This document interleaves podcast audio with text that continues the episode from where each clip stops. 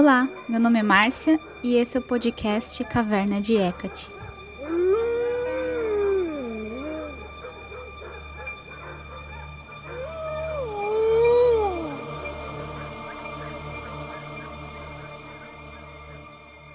Hoje damos início à segunda temporada do podcast Caverna de Hecate. Uma salva de palmas. Por que segunda temporada? Não sei, acabei de inventar aqui. Quando eu adiciono o podcast, lá no Anchor, que é o site que eu uso, sempre pergunta a temporada e o número do episódio. Então eu inventei que agora vai ser segunda temporada. Faz tempo que eu queria assim dar uma renovada, né?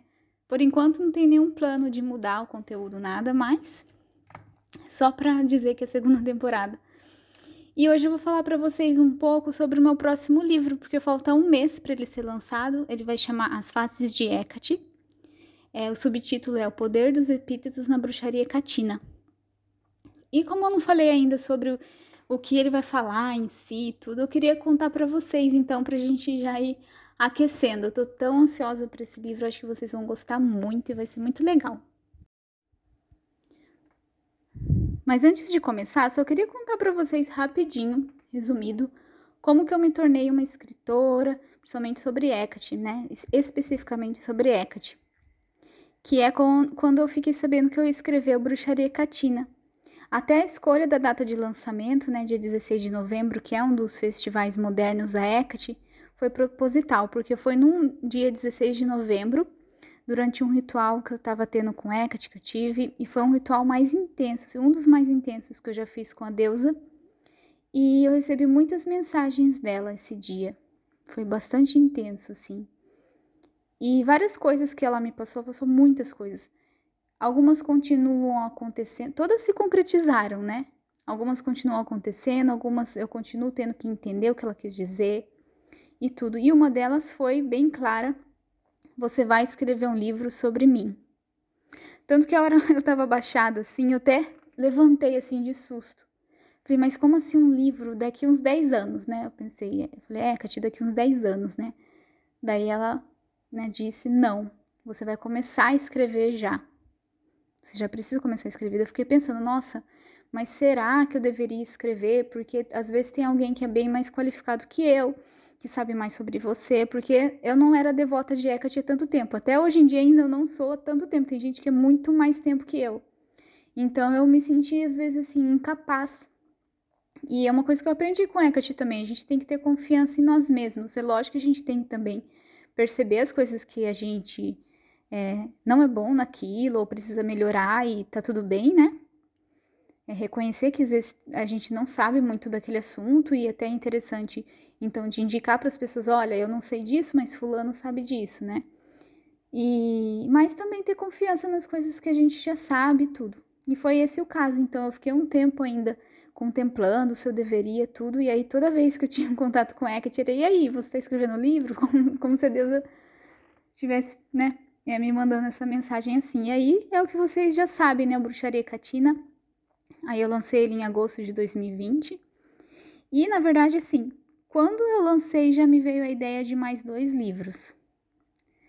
É, e aí eu até fiquei em dúvida se eu qual dos dois que eu ia escrever. Eu não vou contar outro para vocês ainda, fica mais para frente, né? Eu espero que eu escreva, né? Eu não comecei, mas eu já tenho material. E é, primeiro, na verdade, eu ia começar com o outro livro, mas no fim eu resolvi mudar a ordem e aí então lançar esse ano o As Faces de Hecate. Eu até costumo dizer que o Bruxaria Catina ele teve que ser o, o primeiro livro que eu escrevi, porque ele trouxe essa base Muitas coisas que eu coloquei, aliás, talvez a maioria das coisas que eu trouxe nele não tinha ainda no Brasil publicado.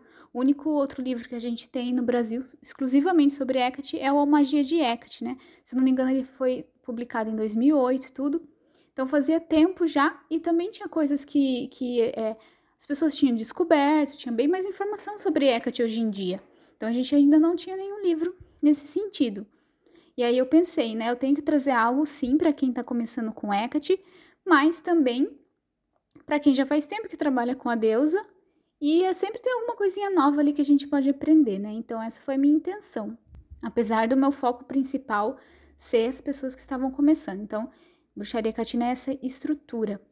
E aí vocês vão ver que até, eu até tentei evitar não falar muitas vezes no, no As Faces de Hecate que tal coisa você pode encontrar no Bruxaria Catina, que lá eu já falei disso. Ou até no, no começo eu falo, olha, não é imprescindível que você tenha lido Bruxaria Catina para entender esse livro, né, o As Faces de Hecate. Mas eu altamente recomendo, porque é uma continuação do meu trabalho mesmo. Não tem como eu ficar repetindo as coisas e ao mesmo tempo eu tenho que aprofundar, não posso ficar sempre numa coisa mais básica. Apesar que vocês, alguns de vocês vão até lembrar que eu já falei que coisas básicas não são menos, na verdade, elas são muito importantes, elas são a base, elas são a estrutura das outras coisas. Então não tem melhor ou pior.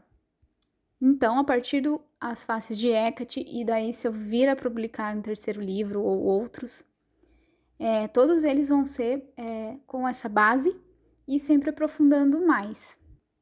E uma coisa assim, por que, que eu tive essa ideia desse livro é, e por que, que eu quis publicar em segundo lugar? Uma coisa que sempre me fascinou em Hecate, desde que eu comecei a estudar e, e ter essa essas vivências com ela, né? Depois até me tornar devota, e enfim, aí vocês já sabem toda a história é, até eu chegar até aqui. É, a complexidade da deusa é algo que me fascina. Ela é uma deusa muito complexa, assim. Ao mesmo tempo, eu me identifico com ela, todas as nuances dela, e sempre tem algo novo para aprender com ela. A gente pode passar a vida inteira é, estudando e vivenciando sobre Hecate, né? mas sempre vai ter algo novo para você aprender com a deusa. Então isso me deixa assim fascinada, apaixonada por ela, é isso que me fez ser devota dela. É isso que me fez desenvolver todo o trabalho que eu desenvolvo. E, enfim, tudo isso surgiu é, com base nisso. Eu acho interessante também porque não é exatamente como se Hecate se disfarçasse, mas é porque eu sinto que às vezes as pessoas logo que ouvem falar de Hecate, e aí vem várias características que são aquelas que a gente sempre sabe, ah, é deusa das bruxas, deusa da escuridão. E aí muitas pessoas ficam nisso, sempre nisso. Não que esteja errado, mas é, às vezes é porque realmente a pessoa não, não buscou se aprofundar. É o que eu falei, ela não está errada em fazer isso. Às vezes ela trabalha com, sei lá, 20 deuses diferentes e não tem realmente como aí você se aprofundar em cada um. Mas tem pessoas que param aí. E Hecate é muito mais que isso. Então, é como se fosse uma barreira ali que, a partir do momento que você quebra ela, e aí que eu vejo esse chamado de Hecate, que é essa, esse convite da deusa para conhecer esses mistérios dela, é, para se aprofundar, para realmente conhecer ela mais fundo e fundo nela. Hecate se apresenta de várias formas para várias pessoas, então não tem um jeito certo ou errado, e sim que Hecate realmente é uma deusa complexa. Ela se apresenta para as pessoas é, da forma que ela precisa se apresentar naquele momento. É o que eu falei, tem gente que sempre vai ficar naquela mesma visão e tá tudo bem.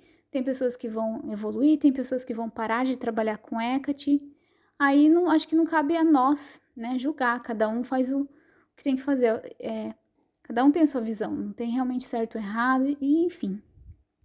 Mas eu vejo que muito disso também é por falta de conhecimento. E é esse todo o objetivo desse livro, As Faces de Hecate.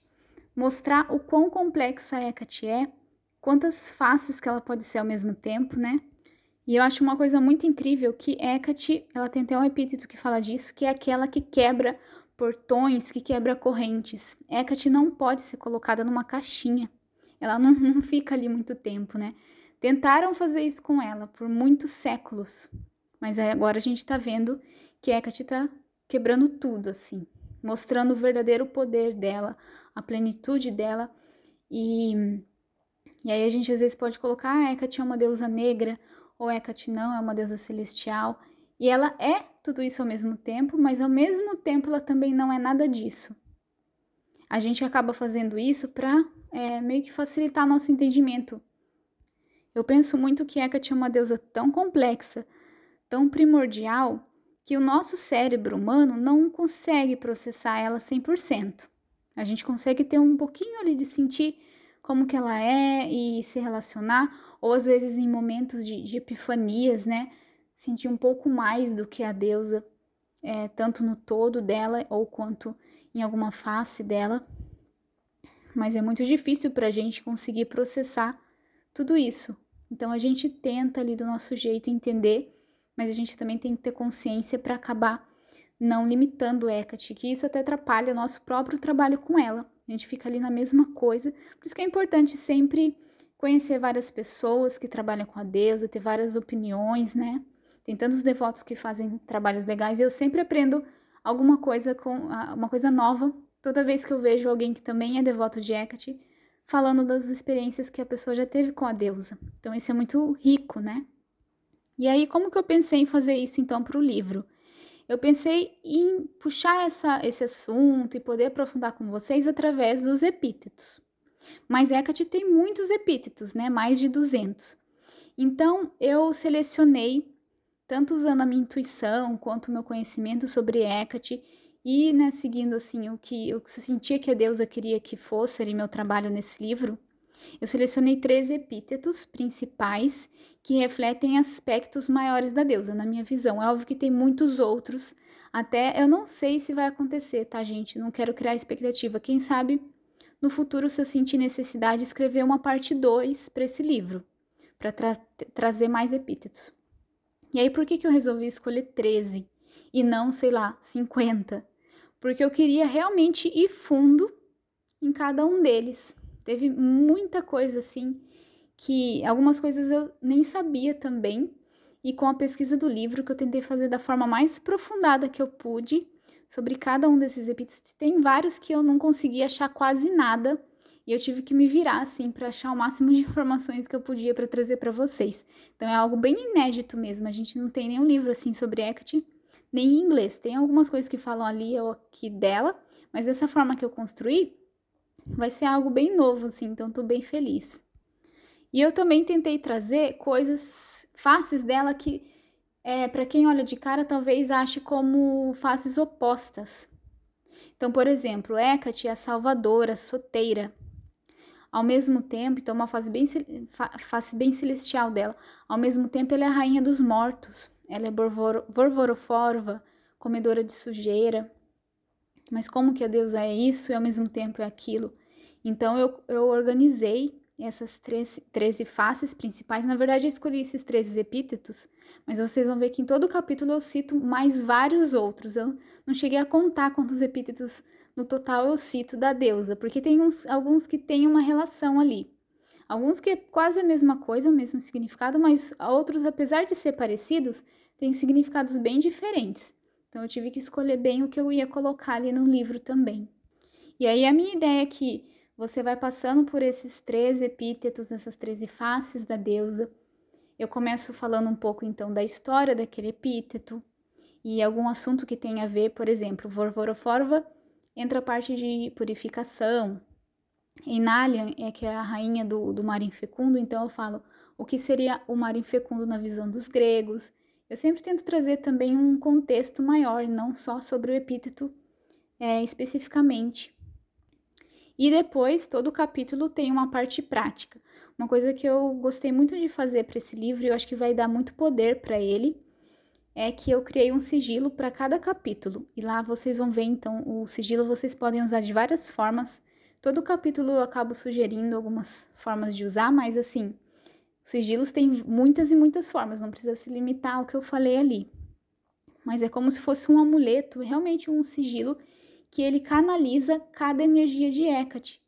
Então ali eu coloquei, né, teve os sigilos foi muito interessante criar eles, porque conforme eu escrevia, começava a escrever o capítulo, eu já pedi então para Hecate me mostrar como que seria, porque o sigilo era para ser algo que a pessoa olha e quando ela olha, ela se conecta com essa energia dessa corrente energética de Hecate, daquele epíteto. Então, mais do que as palavras que eu coloquei ali, que ela olhe para aquilo e se ela tem essa intenção de conectar com Hecate naquela face, o sigilo é esse portal então, é, foi algo muito precioso, assim, de construir. Teve alguns que, apesar de chamar de sigilo, são mais parecidos com símbolos, mas a ideia é que fossem sigilos mesmo. Então, vocês vão ver, eu tenho inspirações.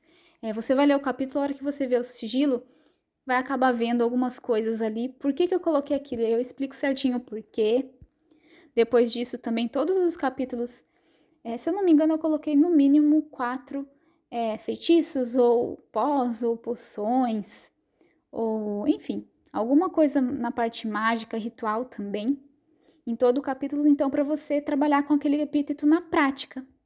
Né? Algumas ideias de como que você pode trabalhar com Hecate naquele sentido. E aí, então, ao final do livro, o que eu espero, né, que eu tenha conseguido passar para o leitor um pouquinho dessa complexidade, complexidade de Hecate, essa é palavra do dia, né, complexa. que você é como se você fosse ter uma jornada com Hecate. E ela te mostrando. Tem coisas que eu coloquei ali no livro que não são explícitas. É, tinha coisas que eu não tinha como expressar sobre Hecate. Eu tive muitas epifanias escrevendo o livro, principalmente no capítulo, primeiro capítulo, que é sobre Hecate solteira. Aliás, o segundo, né? Porque o primeiro é a introdução. Então, eu espero que vocês consigam captar essas coisas não ditas, essa, como que eu diria, algo como se você fosse sentindo e se conectando com aquela corrente mesmo de Hecate. Por isso que o sigilo, eu disse que ele vai trazer algo a mais ali que as palavras não, não puderam expressar. Então, eu tentei trazer ao máximo essa profundidade. E aí, o último capítulo, então, é um ritual é, para você, então, juntar tudo isso que você aprendeu sobre Hecate, trabalhou com Hecate ao longo do livro, e, e criar esse amuleto com os sigilos e tudo. Acho que ficou bem legal. E basicamente é essa ideia do as faces de Hecate. Vai ser legal para quem está começando a trabalhar com Hecate, mas é o que eu falei, eu recomendo que você primeiro leia o Bruxaria Catina para você não ficar perdido, né?